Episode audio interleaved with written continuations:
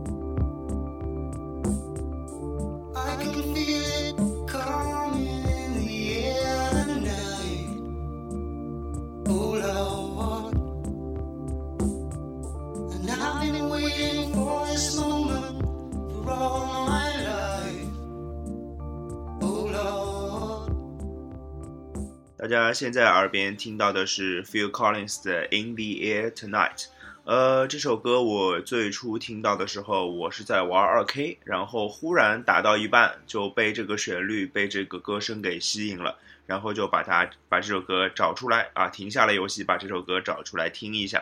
呃，然后认真的找了一下这首歌是谁唱的，是什么歌啊？然后我就知道了，这首歌是 Phil Collins 在一九八一年发行的歌曲啊。呃，离今天已经三十五年了啊，但是听起来一点都不过时，而且我觉得这比 Phil Collins 很多呃大家耳熟能详的歌，呃或者说比较口水的歌更好听，我更喜欢啊，这样讲吧。而且这首歌跟篮球的渊源不仅仅在于它出现在两 K 当中啊，呃，还有就是知名知名篮球评论员、前超级 NBA 巨星 Shaquille O'Neal 大鲨鱼奥尼尔在他的 rap 专辑当中还采样过这首歌啊，用过这首歌当采样啊。那首歌叫《Edge of Night》，如果大家有兴趣的话，也可以去听一下啊。好，那个关于这首歌的故事好像说了一分钟了，那回来说正事儿。今天要讲的是1981到82赛季的 NBA 到底发生了什么？呃，其实我们之前节目讲到1979年。啊，有两个超级巨星进入了 NBA，同时一黑一白，他们分别是魔术师和大鸟拉里伯德。呃，在职业生涯的前两个赛季，他们各拿到了一次总冠军，啊，基本上属于平分秋色的状态，在我们看来啊，但是在一九八一年夏天这个当口，呃，我觉得魔术师的心里应该是不太爽的，啊，主要就是因为他们的死敌。波士顿凯尔特人完成了阵容的补强，而且补强的非常出色啊！一九八零年的选秀大会上，红衣主教阿尔巴赫用一个基本上用了一个空手套白狼啊，然后拿到了麦克海尔还有帕里什这两个后来在球队奠定非常非常重要基础的两个球员啊，当时就跟伯德组成了三巨头啊！魔术师看的就不少了，说我这个算什么回事儿呢？就是贾巴尔虽然是球队大哥啊，六届 MVP 得主，但是。我好歹八零年总决赛第六场证明了贾巴尔不在我也可以罩得住啊！我是总决赛 MVP，我要求说，我应该是球队的核心。然后魔术师用了一个啊这个不太好的方法来告诉球队这件事情。他他对球队说，新赛季只打了六场比赛，他就跟球队说我要走，我不打了，我要走。然后其实这个并不是闹脾气，他是深谋远虑的。魔术师一直是一个深谋远虑的人，非常有智慧的人啊。跟球队，他在球队打控球后卫的位置嘛，这是要智慧的。他的目的就是要说，俱乐部要确立以他为核心，打造新的体系。他觉得贾巴尔老了，我是正当年啊，球队应该跟着我来。那照道理说，这个时间已经很难收拾了啊，俱乐球队的。一个超级巨星向另外一个超级巨星宣战了啊！虽然贾巴尔也没有应战，但是俱乐部很难走，很难办。那是不是两个巨星当中要走一个呢？然后湖人的管理层也做了一步非常重要的决定啊！他说：“呃，魔术师留，天勾也不走，我们换教练吧，我们换一个能把两个人融合的更好的教练。这样主教练维斯特海德就下课了，呃，原先的助教接过了教鞭。这个助教是谁呢？大家现在听着都耳熟能详。”帕特莱利，那他就是现在大家心中的教父啊，呃，但是啊，其实，在成为教父之前，他第一次当湖人总主教练的时候，很多人都认为他只是魔术师的傀儡，因为他用来调他的目的主要是用来调和魔术师约翰逊还有贾巴尔之间的关系，所以呢，他很多时候都对魔术师言听计从啊，基本上呢，就得看着魔术师的眼色行事。所以当时球球迷们其实对帕特莱利是不服的，你是靠魔术师上位的，没什么意思，没什么能力。那当然，魔术师也不是怎么讲啊，就是他不是不领情的人啊。帕特莱利这样帮他，他当然要用自己的行动表现出来。他作为核心，把他列为球队核心，并不是一件错误的事情。他的数据是这样：单赛季场均十八点六分，九点六个篮板，九点五次助攻。叫差一点就复制了奥斯卡·罗伯逊赛季场均三双的神话啊！这个哪怕魔术师这个数据，现在的 NBA 也没有什么人接近过。外加二点七次抢断，成为联盟的抢断王。那湖人也在魔术师的带领下拿到了常规赛的西部第一，五十七胜。在西部呢，因为当年的西部，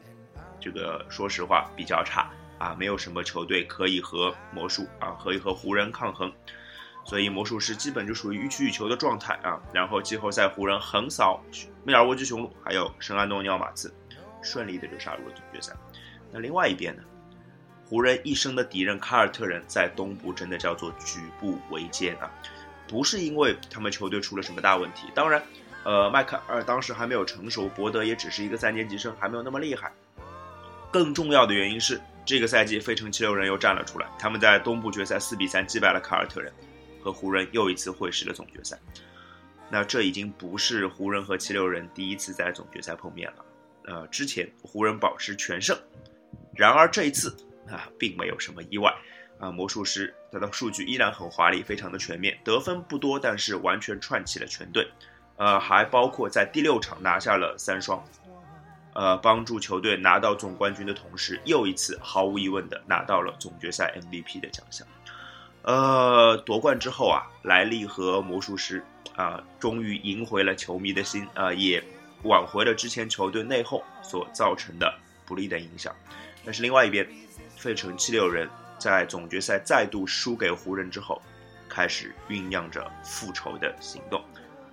那具体是什么样的行动？下一趴告诉你啊。我们接着听一会儿歌，还是一首一九八一年的好歌。啊，来自 Lionel Richie 和 Dana Ross 的一首经典的情歌对唱，叫做《Endless Love》，听歌吧。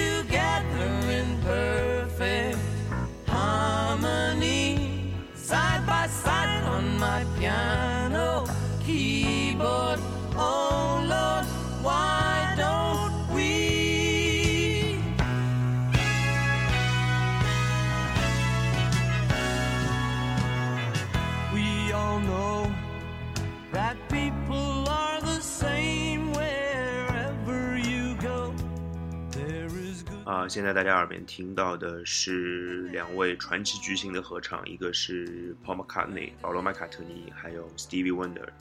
呃，这两个人唱的这首歌叫做 Ebony and Ivory。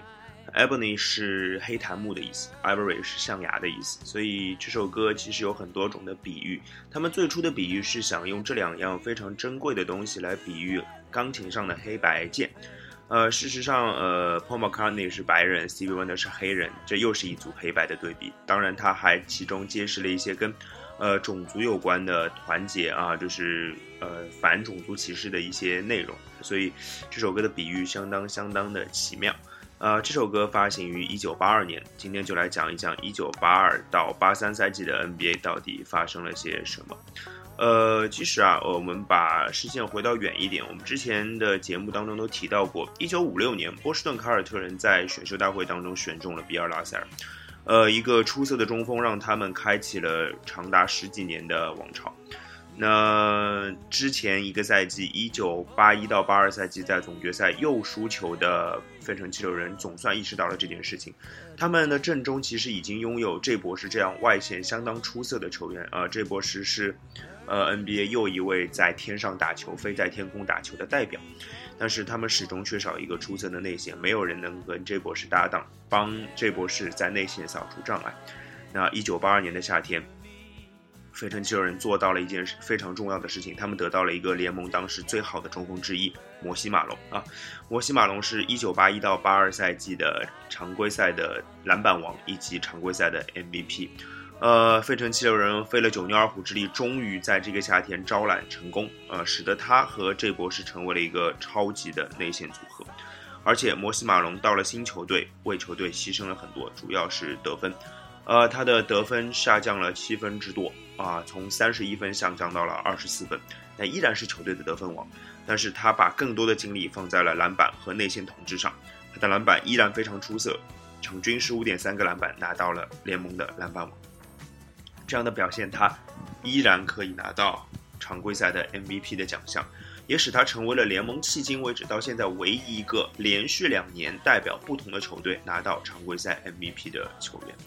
那其他球员方面呢？这波士的表现依然很出色，而且摩西马龙的出现能让他打球更为省力，他依然可以拿到场均二十分以上。而球队的其他角色球员表现也很出色，我们记住三个名字：安德鲁·托尼、莫里斯·奇克斯，还有鲍比·琼斯。呃，我相信这三个球员当中，莫里斯·奇克斯这个名字大家是很熟悉的。之后，啊，他担任过费城七六人队主教练，也担任过很多球队 NBA 的主教练，啊，是个也算是 NBA 的一代名帅。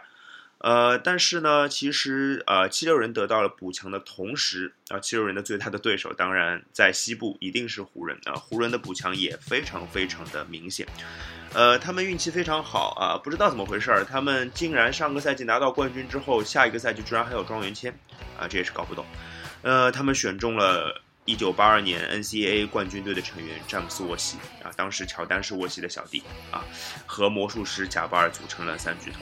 那湖人啊，在西部无人能敌啊，不费吹灰之力干掉了开拓者和马刺，杀入了总决赛。那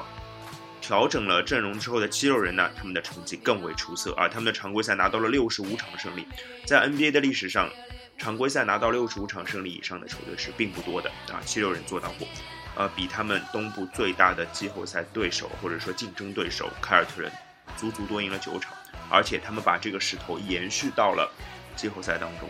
呃，这里插一个摩西马龙的采访啊，这个采访是非常有意思的，就是他在季后赛之前，常规赛结束之后，呃，记者采访他说：“你对季后赛怎么看？”他说：“Four, four, four，就是四四四的意思，四场四场四场，什么意思呢？就是赢四场，赢四场，赢四场，过了三轮，他们就直接拿到总冠军了。呃，当然，媒体一定会对这样的狂语啊，或者说狂妄的表现。言语表示不屑或者说嘲讽，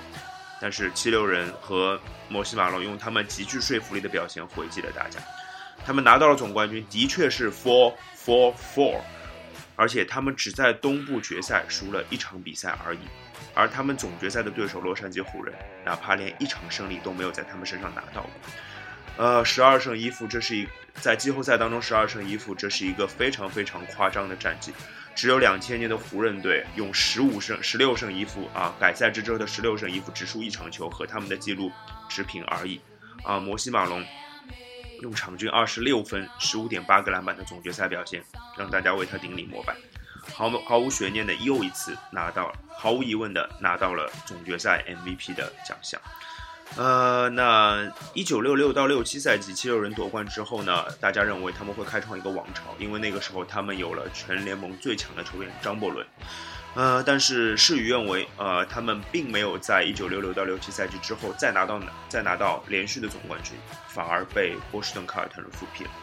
呃，也而之后张伯伦远走湖人，那七六人的短暂的小小的繁荣也就结束了。呃，那七六人队现在又拥有了摩西马龙，那么又有又有七六人要形成王朝的论调开始出现了。那么之后一个赛季会是什么样呢？我们再听一首歌，这是一九八三年非常有名的一首单曲，我相信很多听众都听过，《Billie Jean》来自 Michael Jackson。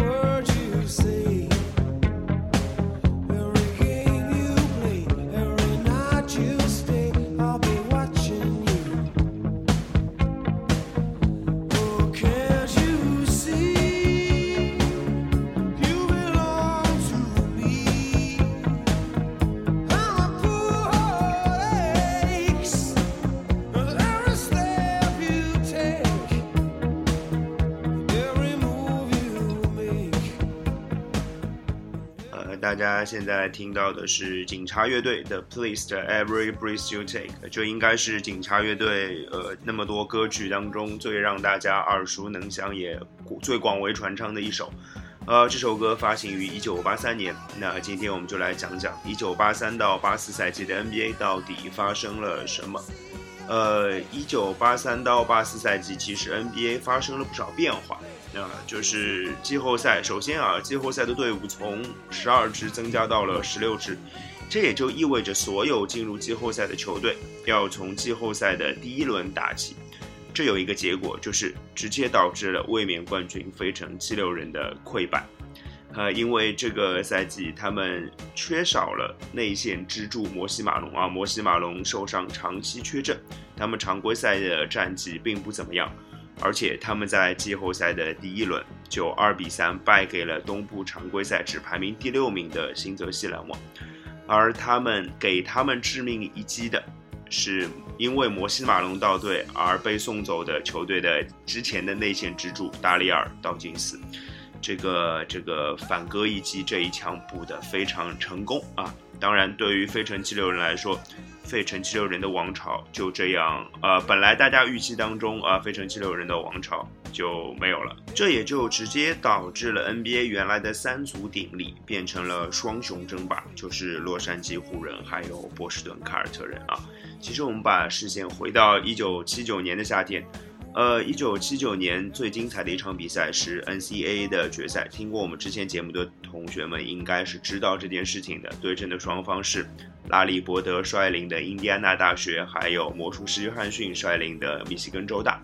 啊，那场比赛魔术师拿到了胜利，拿到了当年 NCAA 的总冠军。呃，事实上，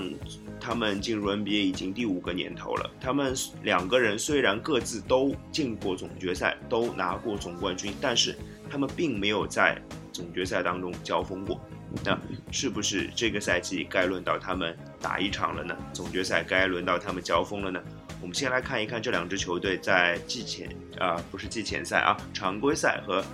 总决赛之前季后赛他们打的怎么样？湖人这边啊，之前他们选中了詹姆斯沃西，一九八二年的状元啊，乔丹的师兄，他是历史上号称最擅长快攻的球员，下快攻的球员，身体素质非常出色。新秀赛季场均就能拿到十三四分，啊，只不过呢，一九八二到八三赛季他因为季后赛因为受伤缺阵了，啊，湖人的战斗力也受到了一定的影响。那新赛季他保持了健康，拿到了五十，帮助湖人拿到了五十四胜二十八负，呃，而且当中这个赛季有一个历史事件是需要记得的。一九八四年的四月五号，赛季的最后几场常规赛，湖人对阵勇士，贾巴尔得到了他职业生涯的第三万一千四百二十分，超越了张伯伦，成为了 NBA 历史上得分最多的球员。当然，他现在依然是 NBA 历史得分最多的球员。当然，他们的季后赛也没有经历太多的抵抗，连续第三年杀入了总决赛。呃，凯尔特人这边呢，这个赛季又有一个强援补充啊，他们在后卫线上补充了1979年的 MVP 啊，之前西雅图超音速队的控球后卫丹尼斯·约翰逊啊，加入球队他就担任了主力控球后卫，而球队的磨合也日渐成熟啊，呃，常规赛六十二胜，联盟最多，呃，拉里伯德拿到 MVP 的奖项，而凯文·麦克海尔啊，之前他们选到的新秀，拿到了最佳第六人的奖项。呃，他们凯尔特人在季后赛就没有像没有像湖人那么顺利啊。他们第二轮遭到了纽约尼克斯的顽强抵抗，结果是四比三惊险过关。之后他们赢了雄鹿，顺利和湖人在总决赛当中会师了。呃，大家也就众所期待的博德对阵魔术师在总决赛就出现了。呃，之前啊，其实湖人和凯尔特人在总决赛当中有七次交锋，悲剧的是湖人。牛逼的是凯尔特人，凯尔特人保持全胜。呃，其实这次当然湖人是志在必得的，他们用 Showtime 的球风打出了非常凌厉的进攻啊，让凯尔特人有一些快招架不住的感觉。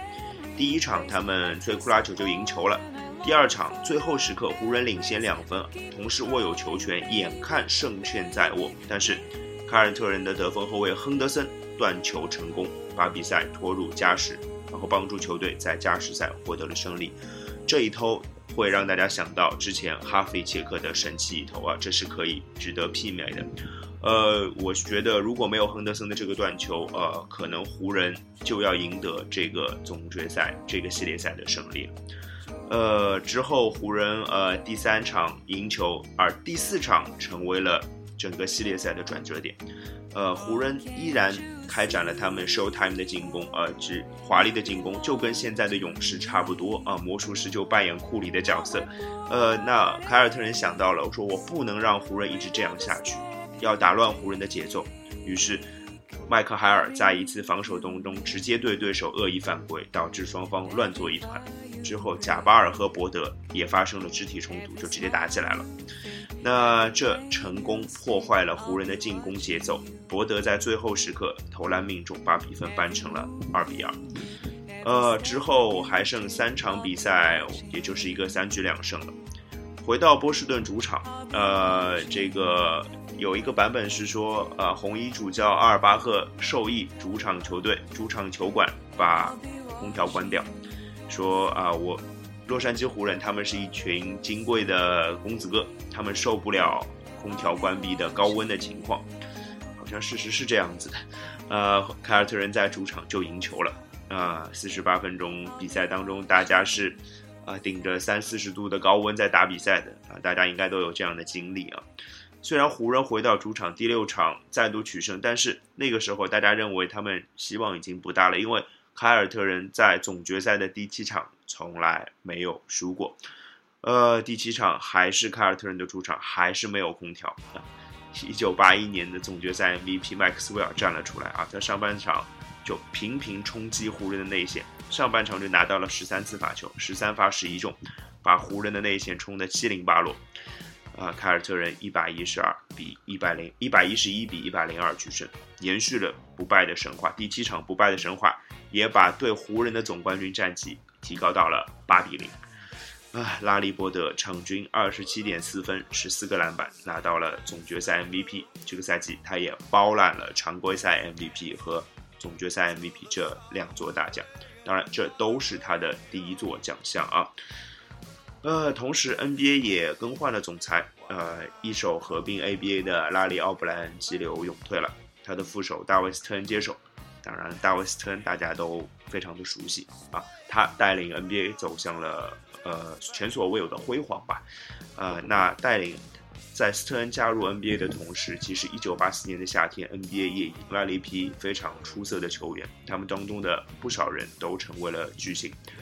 他们是谁呢？我们先听歌啊，我们缅怀一下刚刚去世的 David Boy，这是他在一九八三年发行的单曲《Let's Dance》，大家听听看吧。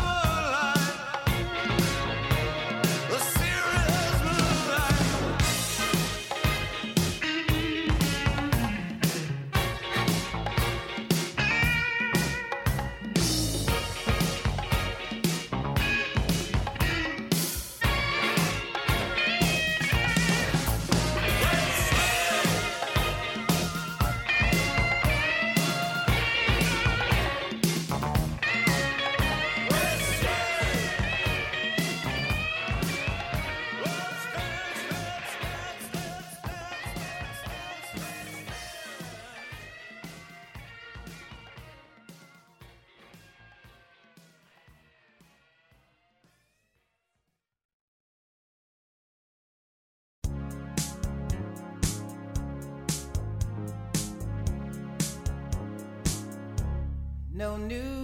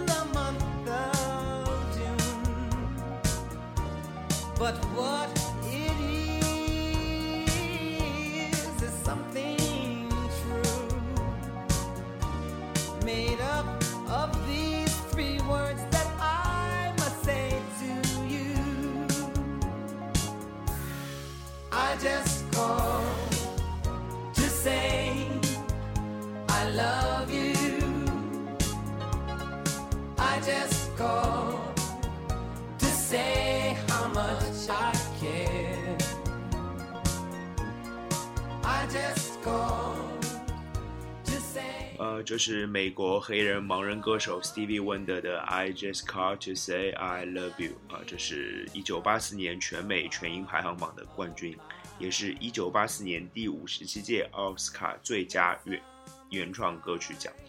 啊，这首歌非常朗朗上口，也很好听啊。这当然是首情歌了，，I just Call to say I love you 嘛。对，那今天一九八四到一九八五年的 NBA，我们就要说一个故事，要从一个我们一直会对他说 I love you 的一个球员说起，他就是迈克尔乔丹。因为一九八四年迈克尔乔丹加入了 NBA 啊，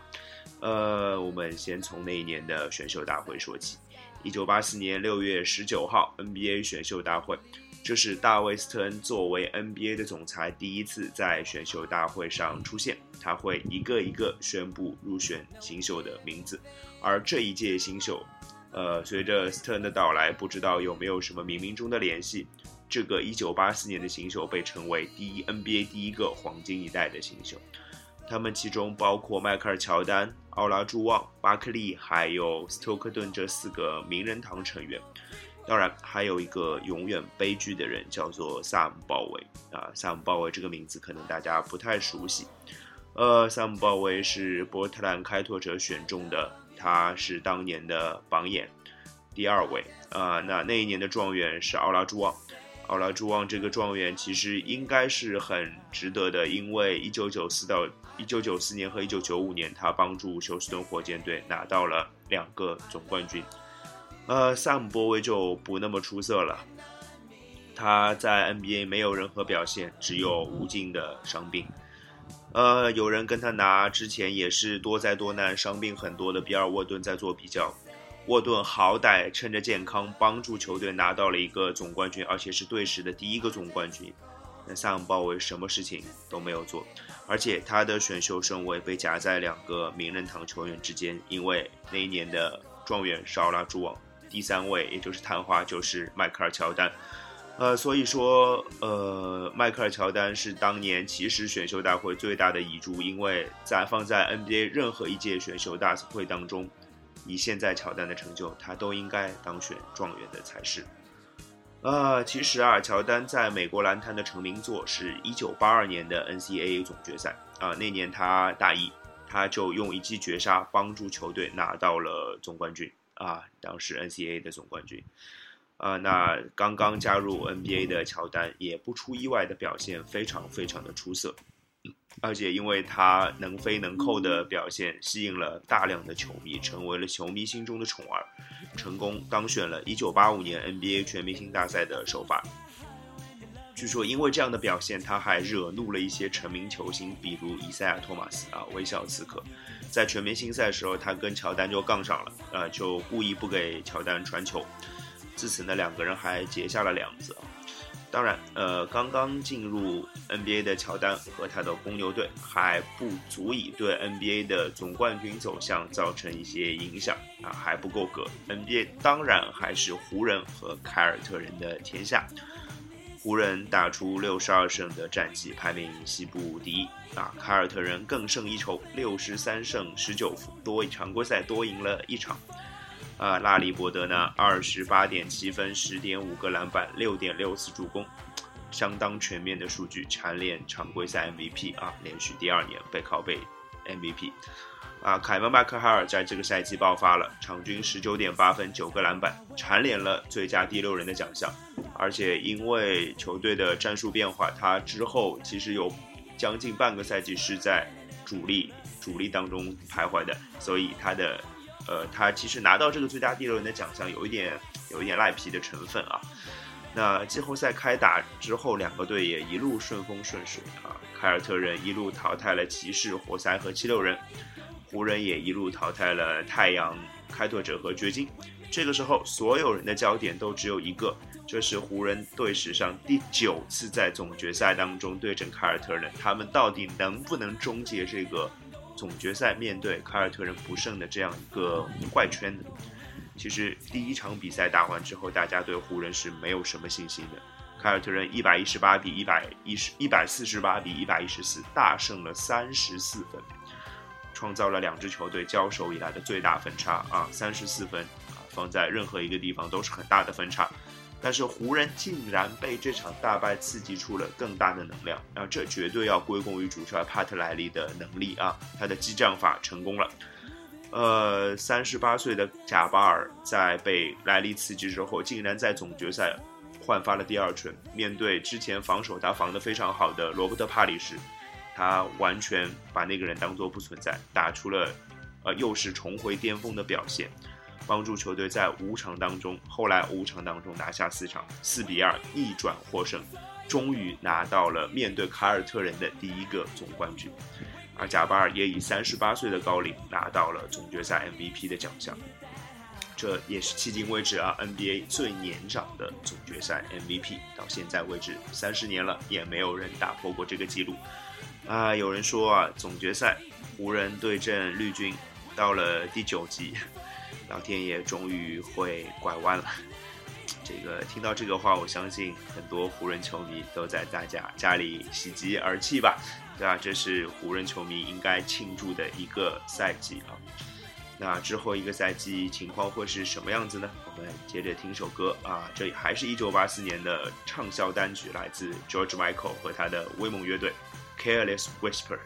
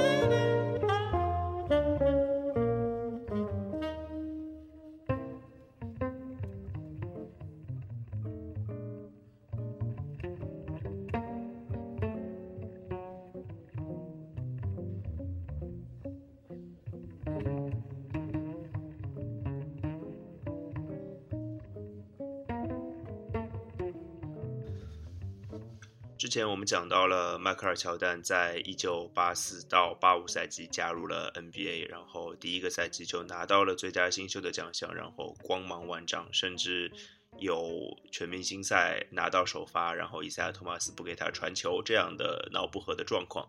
连一个成了名的超级巨星都对他已经有在第一年就有看不惯的情况，那可见乔丹的实力，也可见他的光芒之闪耀。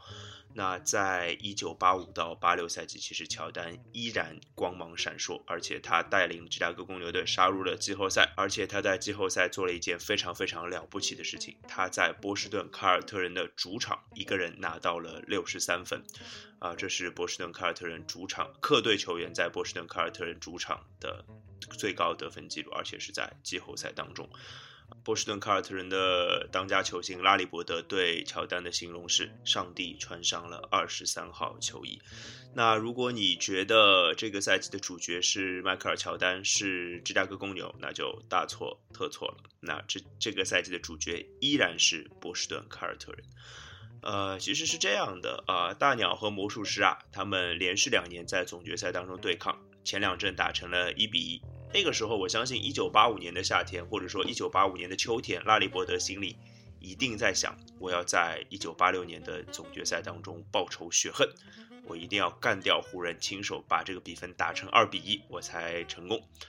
但是事实上啊，他并没有成功，那是为什么呢？慢慢跟你讲啊。先讲凯尔特人的故事好了。凯尔特人继续厉兵秣马，准备来年复仇。我刚刚说了，拉里伯德早早的就把自己准备好了。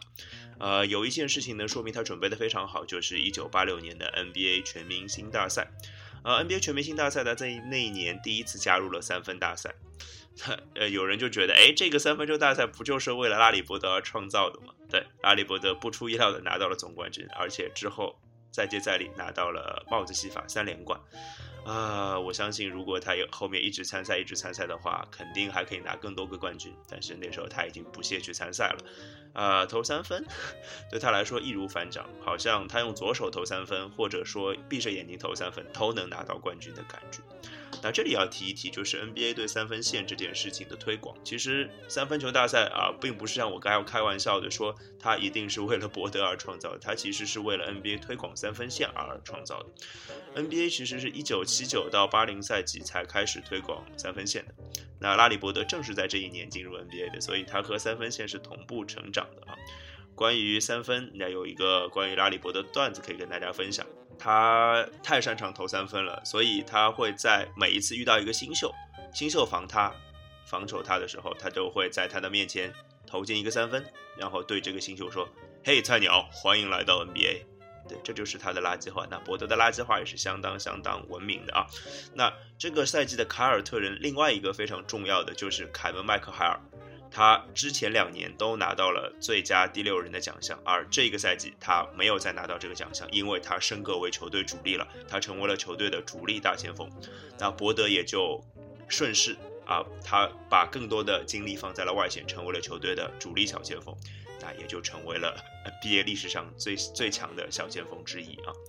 同时呢，球队还交易来了比尔沃顿。哎，比尔沃顿这个名字，我们之前的节目里也有提过啊，他是一九七四年的 NBA 状元。帮助波特兰呢拿到了开拓者队史上的第一座总冠军奖杯，哎，是不是唯一一座？应该也是唯一一座。之后他因为伤病啊，就濒临退役的边缘了。每每到一个球，辗转了很多球队，在每个球队都打不久，因为大家都会因为他的伤病嫌弃他。但是神奇的是，他来到波特兰，他来到波士顿凯尔特人就恢复了健康，赛季几乎全勤，还拿到了年度最佳第六人的奖杯。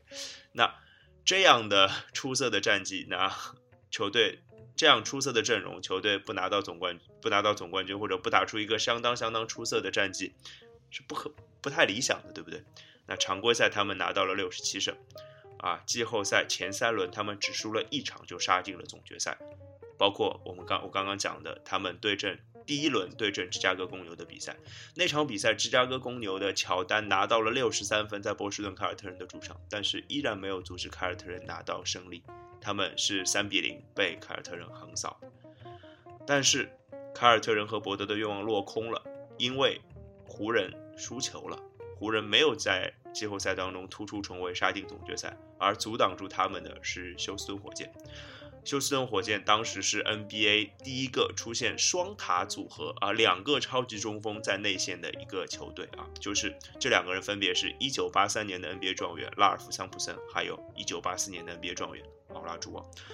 呃，第七场啊，第五场比赛啊，他们西部决赛的第五场，桑普森一个人绝杀湖人，把湖人挡在了总冠军门外，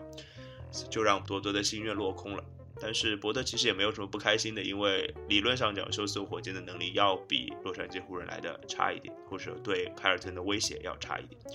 其实我们有一种时光错乱的感觉，仿佛回到了五年前，一九八一年，火箭也是在超级中锋的带领下杀入了总决赛。那时候的超级中锋是摩西马龙，但是啊，面对巅峰的凯尔特人，火箭只有再一次输球的份，而且连比分都跟五年前一模一样，四比二。凯尔特人拿到了队史第十六座总冠军奖杯，而拉里伯德第二次连续第二年，而而拉里伯德又一次拿到了总决赛 MVP 的奖项。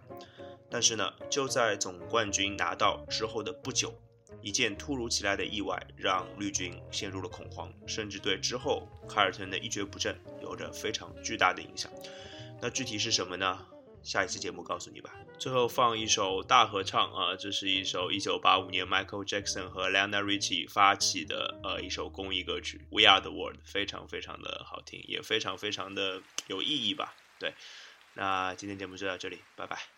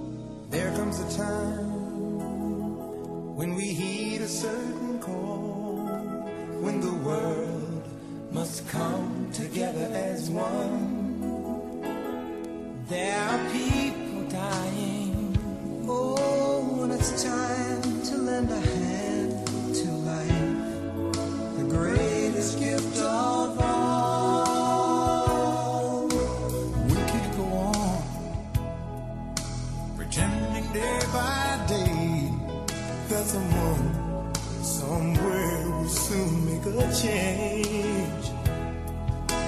We all a part of God's great big family.